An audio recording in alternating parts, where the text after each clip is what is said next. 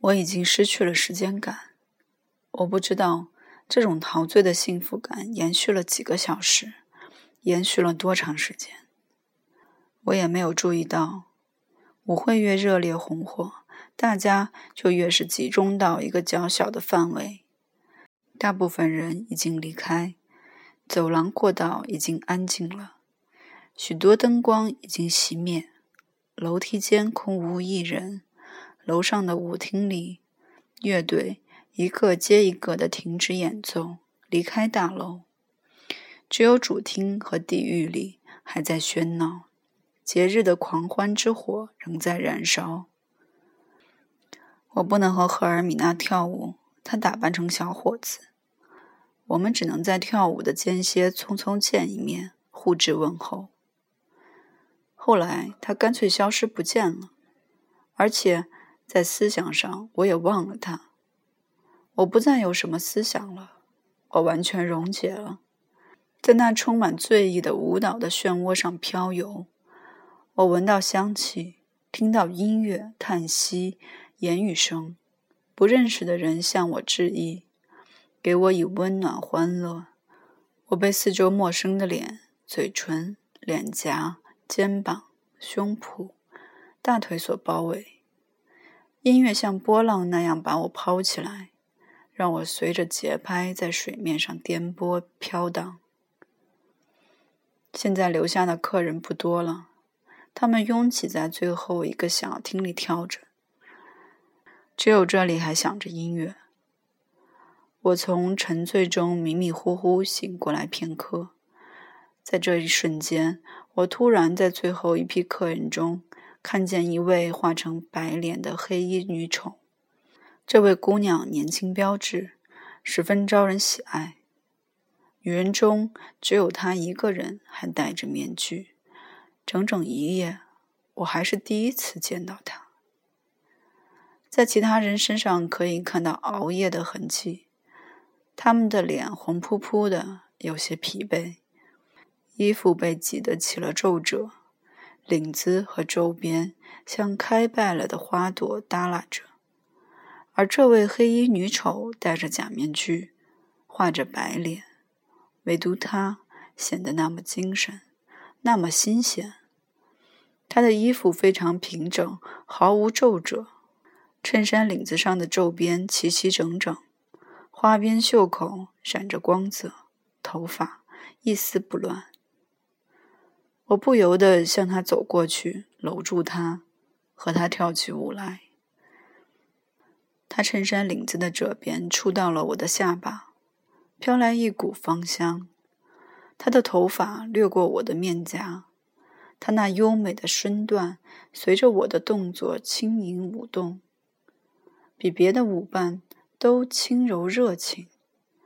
他不时地避开我一些动作。但又总是戏耍似的强迫、引诱我的身体重新向他靠拢。当我一边跳一边弯下腰想吻他时，他的嘴巴突然露出微笑，神色是那么高傲，那么熟悉。我认出了丰满结实的下巴，认出了肩膀、胳膊肘和双手，非常高兴。这是赫尔米娜，而不再是赫尔曼了。她换了妆，脸上稍稍撒了点香水，擦了点扑粉，显得十分鲜嫩活泼。我们炙热的嘴唇靠在一起，有一会儿功夫，她怀着强烈的渴望，热烈的把整个身体从上到下都靠在我身上，然后她离开我的嘴唇，冷冷的。和我跳着舞，似乎想逃离我似的。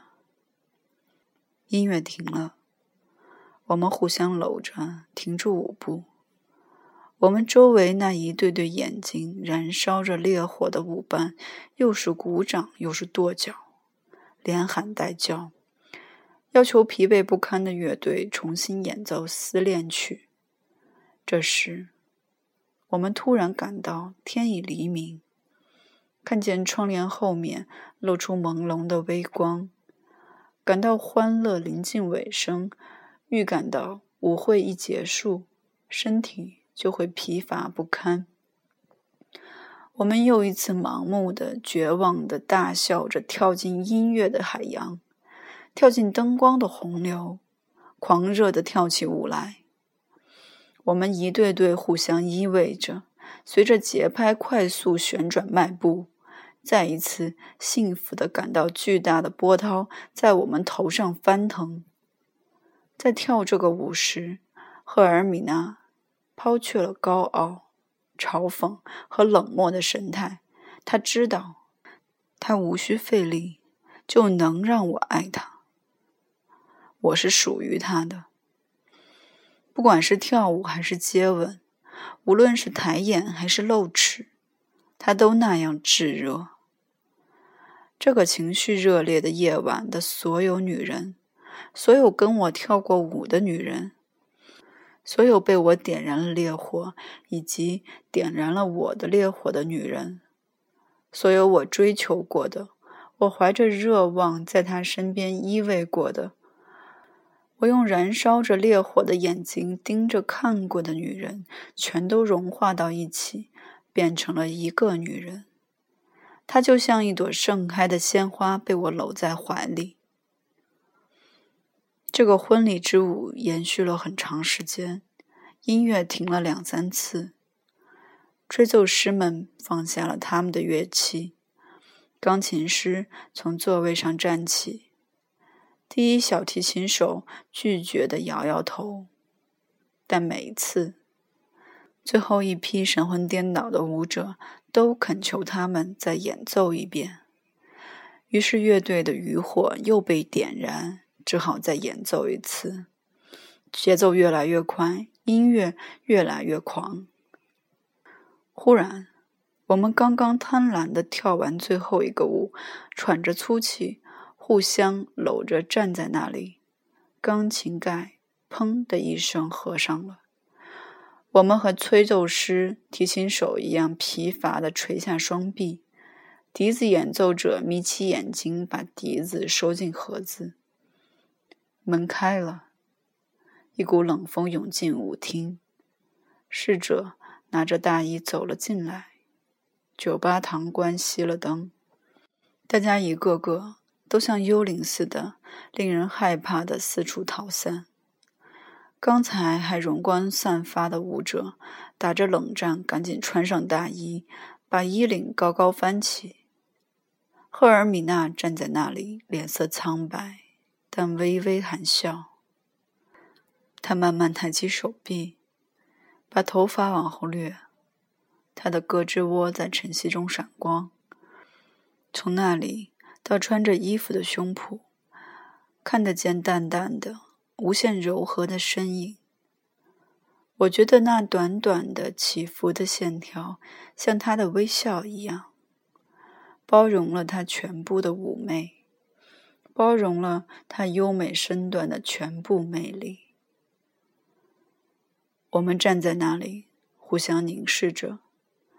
厅里的人都走光了。全楼的人都走光了。我听见下面什么地方一扇门“砰”的一声碰上，玻璃哐啷啷的被打碎了。一阵痴痴的笑声渐渐远去，接着响起汽车发动机的急促噪声。远远的不知什么地方响起一阵笑声，听去非常爽朗快活。同时又很可怕、很陌生，仿佛是由晶体和冰组成似的，明亮闪光而又冰冷无情。我似乎熟悉这奇特的笑声，可是我却听不出它是哪里传过来的。我们两人站在那里，互相瞅着。有一瞬间，我清醒了过来。感到无比的疲乏从背后向我袭来，感到汗湿的衣服黏糊糊的粘在身上，很不舒服。看见从褶皱的汗衫袖口里露出一双绯红的血管暴起的手，但这种感觉瞬即消失，赫尔米娜的一瞥就把它抹去了。我自己的灵魂。仿佛从他的眼睛中瞧着我，在他的目光下，一切现实都崩塌了。我在感官上对他的追求的现实也崩塌了。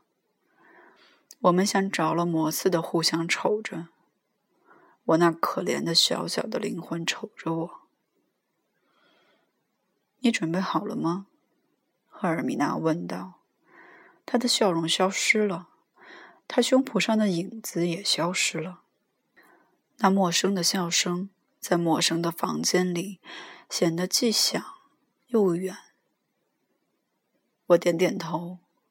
哦，是的，我准备好了。这时，门口出现了音乐家帕波罗。他瞧着我们，那双快活的眼睛闪闪发光。他的眼睛。本是动物的眼睛，动物的眼睛总是严肃的，而他的眼睛总是笑眯眯的。这又使他的眼睛变成了人的眼睛。他非常友好的示意让我们过去。他穿着一件彩色绸便服，红色的大翻领，衬衣领子已经变软，领子上他那疲乏苍白的脸。显得十分凋零败落，但是他那双闪闪发光的黑眼睛抹去了这层阴影。这双眼睛也抹掉了现实，也发出一种魔力。我们向他走过去，在门口，他轻轻对我说：“哈里兄弟，我邀请你参加一次小小的娱乐活动，疯子才能入场。”入场就要失去理智，您愿意去吗？我点了点头。我的老兄，他轻轻的、小心的挽住我们的手臂，右边挽住赫尔米娜，左边挽住我，带我们走下一道楼梯，走进一间小小的圆形屋子，天花板上亮着淡蓝色的光。房子里几乎空空的，只有一张小圆桌，三把圈手椅。我们在椅子上坐下。我们在哪儿？我在睡觉。我在家里。我坐在一辆汽车里奔驰。不对，我坐在一间亮着蓝色灯光、空气稀薄的圆形房间里。坐在一层已经漏洞百出的现实里，赫尔米娜脸色为什么那样苍白？帕波罗为什么喋喋不休？也许正是我在让他说话，正是我通过他的嘴巴在说话。难道从他的黑眼睛里看着我的，不正是我自己的灵魂？从赫尔米娜的灰眼睛里看着我的，不正是我自己的灵魂？那颓丧胆怯的小鸟。我们的朋友帕波罗有点像举行什么仪式似的，非常友好的看着我们，并在滔滔不绝的讲着什么。我以前从未听他连贯的说过话。他对讨论和咬文嚼字不感兴趣，我几乎不曾相信他有思想。现在，他却用他优美的、温柔的嗓音侃侃而谈，非常流利，措辞恰到好处。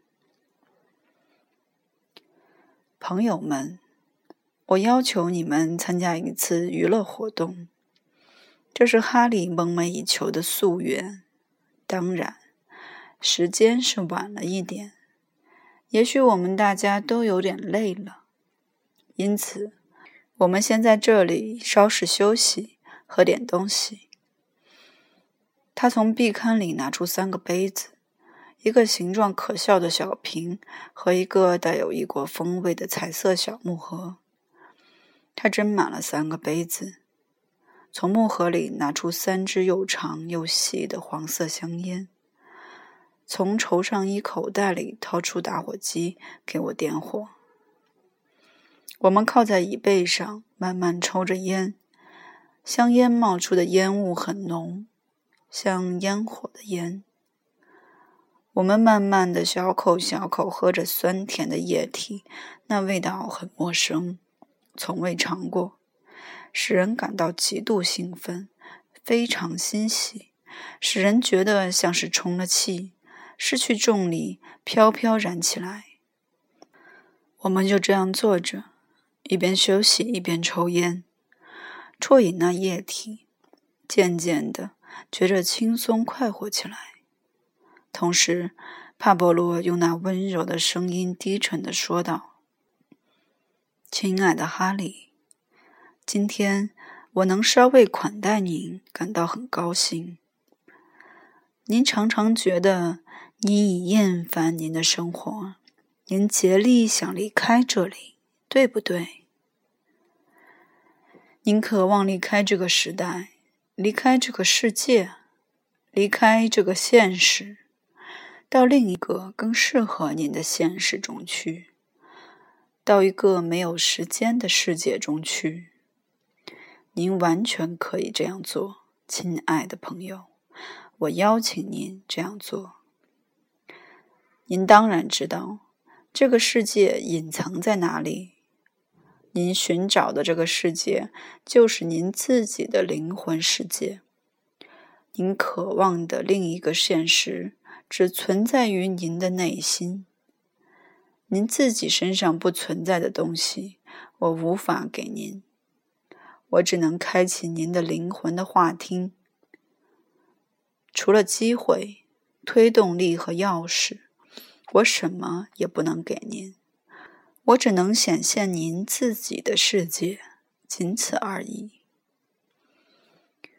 他又把手伸进他那件彩色绸衫的口袋，掏出一面小圆镜。您看，您以前看见的自己是这样的。